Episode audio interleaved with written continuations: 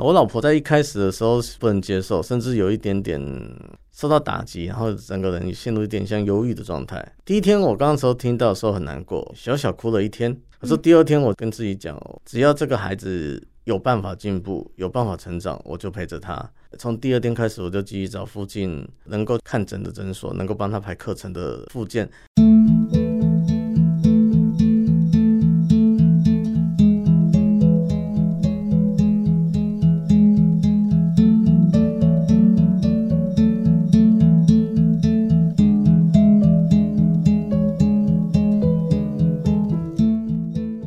是忙里偷闲，我是淘气小杰。八月份有个非常特别的日子，那就是父亲节。亲爱的听众朋友，你们是怎么跟自己的父亲过呢？是请他吃一顿非常豪华的大餐，还是坐下来一起泡泡茶聊聊天？至少要来通电话聊表一下心意吧。其实啊，全天下的父亲都非常非常的伟大，所以我们对他的爱。不仅止于父亲节这一天，今天啊，节目当中邀请到一位非常特别的来宾，陈杰敏先生。他虽然视力不尽然完美，但是却当起了一个非常高耸的灯塔，指引女儿未来人生的道路以及方向。跟女儿的感情啊，更是好的不得了。在人生当中呢，总是谱出非常多啊，有欢笑。有泪水，大大小小的故事。那今天就让我们的节目来一起认识杰敏以及可爱的宝贝女儿。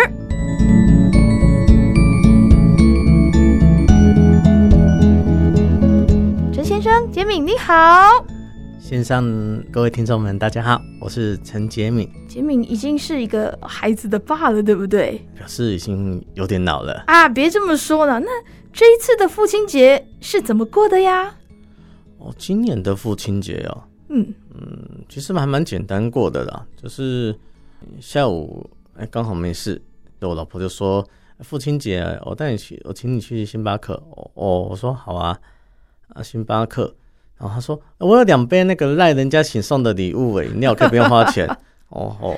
那、啊、再点一个牛肉的可可颂吧。啊哦呃、啊，付钱哦，我掏钱，好，我付一付。咖啡人家送的，可颂我自己出的。嗯，到底是我带你来过父亲节，还是你带我过父亲节？就晚上我女儿，我家小魔兽，我家女儿阿妞，我都叫小魔兽，有时候蠢动起来很可怕。哦，就她居然画了一张画像。”把我画的果然像只大魔兽，是我说这是遗传吗？因为我家小妞发展比较慢啊，啊，当然用笔上会比较差，但是他用她的方式，哎，还真的画了一张用扇子做底，然后上面用剪刀剪了一些头发，然后用笔画眼睛鼻子，就做了一个看起来很像魔兽的画来当做我的父亲节礼物。哇，好贴心哦，感觉就觉得非常用心，也非常可爱。对啊，感觉出他的用心了、啊嗯。之前呢、啊，呃，有跟云英姐姐认识，她的电子报内容非常非常的丰富。那在里面呢，有一个小编，也就是杰米，写出他跟女儿生活当中好多点点滴滴有趣的事情。我记得是今年的六月的刊物吧，杰米就写到说他们做饺子的过程，哇，女儿把饺子的那个面粉本来是要和一点水。而已，就是要呃把它揉成面团来做饺子皮，结果你的水加太多，变成呃面粉水，结果饺子没有办法做成。我就觉得这个部分实在是太可爱了，所以我特别邀请杰敏爸爸来到我们现场，跟我们分享他们的故事。首先，可以先让我们了解家庭成员吗？我们家就三个成员，一个是刚才讲的，号称说要跟我家女儿一起做饺子皮的妈妈，是。他也是把那一壶要追加多少水的开水直接交给我的女儿。我那时候在睡午觉，不想理他们，然后就听到水哗啦哗啦哗啦。哇！说面粉需要加这么多水吗？我知道要跳起来，然后看一看之后，赶快冲去美联社买了买了好几包面粉，因为那个量已经超量了。超过，所以赶快回来补一下这样子。所以爸爸的角色有时候就是急难救助的。爸爸果然是我们家里的英雄哦，一定是特别的角色。那。洁敏，你是先天的看不到，还是后天造成的结果呢？我算是全盲，但是我是从十二岁开始，先天性青光眼缘故慢慢退化。十二岁之前他并没有发作。啊，老婆她是弱视，她的状况是因为白内障跟小眼球症，他们家是有家族遗传。嗯，所以当初在生小妞之前，其实是有犹豫过的。那时候没想过他有其他方面，像发展迟缓这方面的问题。嗯，那时候是想说，哎，在视力眼睛的部分会不会遗传？嗯，啊，但然后来出生后过一阵子，确定，哎，真的是他的白内障，应该是真的有遗传到妈妈。所以他在小时候大概八个多月的时候，有到台大那边就有开过刀。啊，现在状况就是戴眼镜矫正，算弱视，也算弱视。哇，他这么小就开过刀哦？对，哇，那你们真的也非常非常的辛苦。那当初呃要添加一位新的家庭成员，你们是有计划性的吗？应该说是在有计划跟无计划之间。没计划就是没有想这么多，觉得哎、欸、生小孩会一定生小孩后会怎样啊？需要多支出多少开销？有计划就是总是觉得人生那时候想到一个问题啊，欸、那时候我三十六岁。我现在刚好四十出，哦，四十四十一。那时候想说，如果人生中面家里面少了一个孩子，会不会到以后老的时候会不会觉得后悔，或者觉得有点遗憾？是。所以那个时候想说啊，不然就顺其自然啊，就看看家里能够添有添一个成员，多一个孩子，那就那就顺其自然让他来吧。哦，了解了解了解。可是听起来，嗯，呃，相信。呃，小妞到现在啊，你们这样一路走过来啊，做了一些嗯，比如说类似呃早疗或者是动手术的部分，嗯，应该是有很多辛苦心酸的地方。嗯，我们是个视障家庭啊，我是个算全盲，包括到现在也在想过问题，一个视障家庭，尤其两我们两个夫妻俩都不方便，嗯，是不是有小孩这么适合？其实这这是一个可能是没有完全有一个标准答案的一个习题啦。人小朋友出生后，因为你看加上婷宜在视力上眼睛上有遗传到妈妈的白内障嘛，所以八个月的时候我们就全家啊，记得我们就呃也在离这边也离我们汉森这边不远，在台大医院。那时候还没有小朋友病床，那时候在大人病床，我们就一起陪他开刀，在医院住了两三天。然后后来视力当然比较恢复，但是需要厚厚的眼镜，最多的时候还戴到两千一百度的远视的镜片，那很厚诶。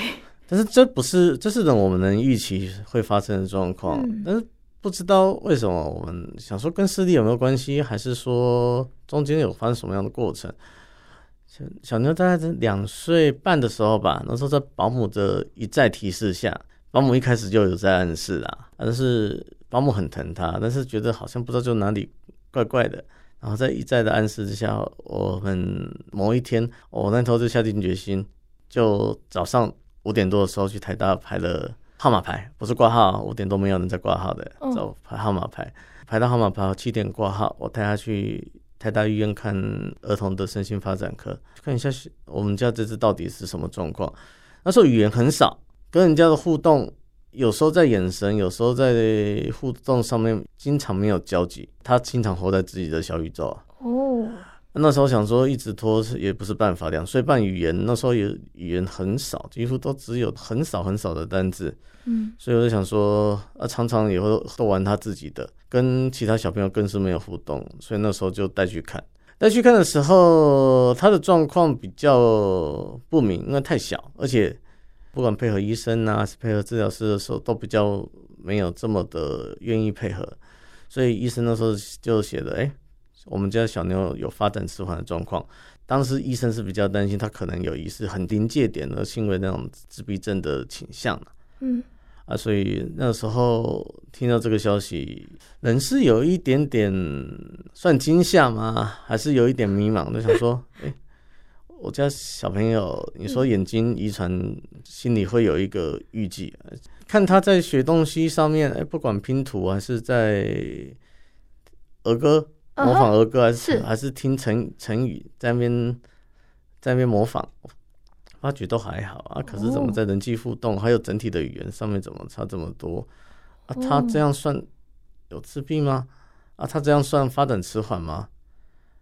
啊，那时候可是医生讲的是蛮斩钉截铁的，我们倒是一个蛮资深的，算教授型的那种老医生。哦，啊，我们想说，台大毕竟是在、嗯、有口碑的啦。对啊，在学在台湾是算龙头医院嘛。是。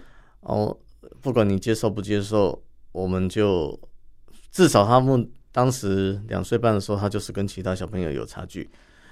先不要管他哎有没有我刚才讲的那疑似自闭的状况，至少他发展上面就是比较慢，我们就开始了很漫长很漫长，到现在也都还没有完全都还没有停啊。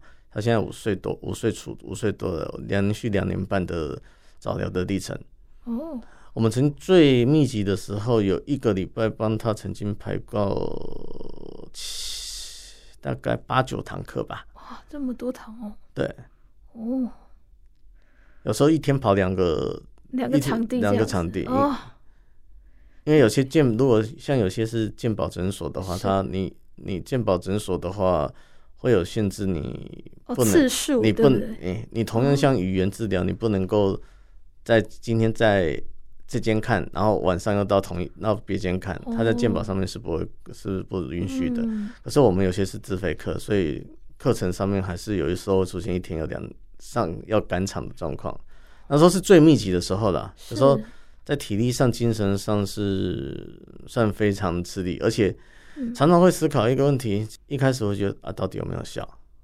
哦，对，这真蛮关键的，因为有的时候觉得进步的速度或者是幅度可能没有很高。它会在一个阶段的时候，它会是很缓慢啊，到某个阶段你不经意之间，它忽然就。跳跃式的成长是，所以这过程在心理上是算蛮煎熬的，尤其分阶段吧。我老婆在一开始的时候是不能接受，甚至有一点点受到打击，然后整个人陷入一点像忧郁的状态。嗯，啊，像我的话是第一天我刚刚时候听到的时候很难过，我大概小小哭了一天，算是男生。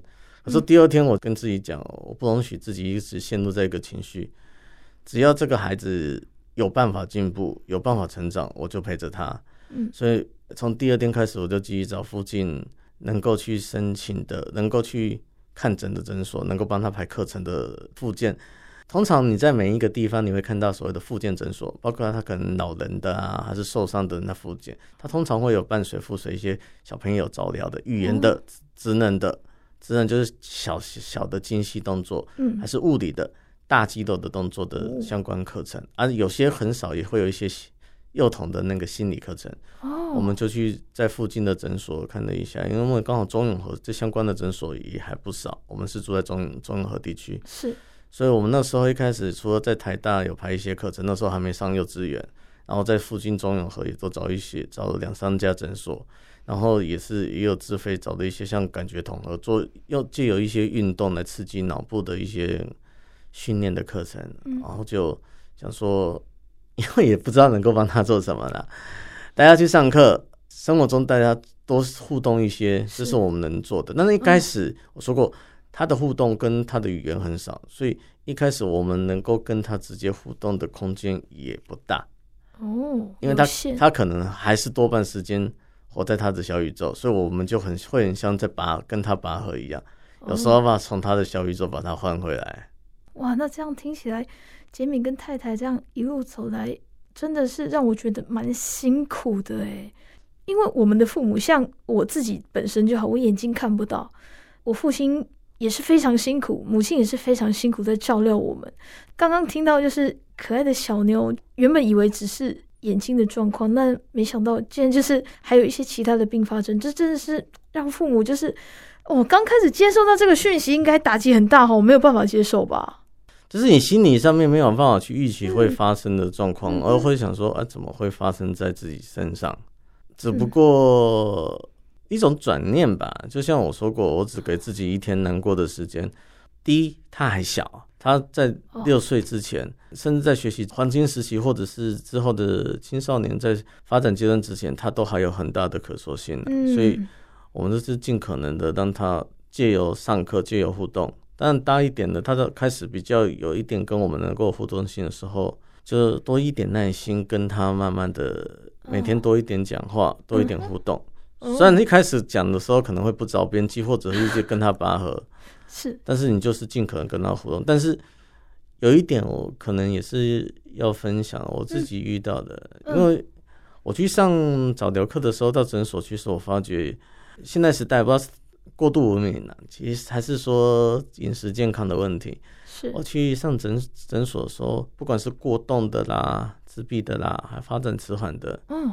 尤其是过动的，其实，在上课的小朋友接受早的小朋友人数很多哦，真的哦。嘿，我们每一堂上这些语言课、职能课的课都是排得满满的。哇、嗯，一堂课可能就是有排一两个或者两三个学员同时上，嗯、然后你可以发觉老师是半个小时一个接一个，一个接一个，一个接一个，他中间都没有、欸、都没有休息。嗯，可是他他的需求量是也真的蛮大的。哦。啊，可能一方面也是现在的家长蛮重视小朋友发展这块，啊，也是希望小朋友如果有什么状况，能够掌握这个哦，及早发现，对对。但是这是一个长期的，人家讲的像马拉松长跑的路程。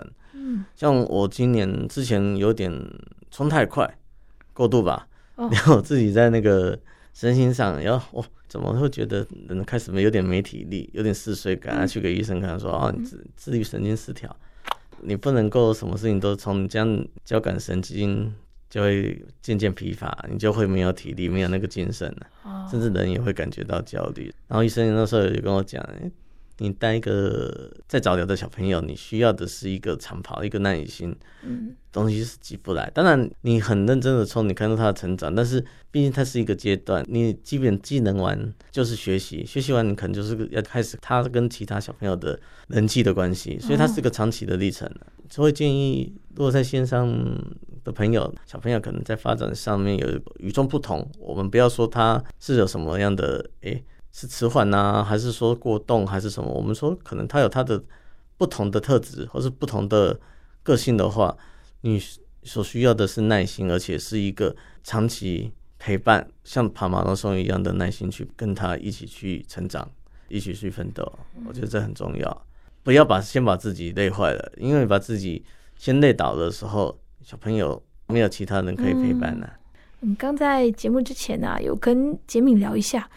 现在我们可爱的小妞，她的智力是跟常人一模一样的哦。所以我觉得，透过杰明这几年来的努力，一直在提升小妞的，不管是她的身心灵，所有全方位的东西。所以我觉得非常的感动。那相信各位听众很想再多了解杰明到底在小妞身上有多少点点滴滴的故事呢？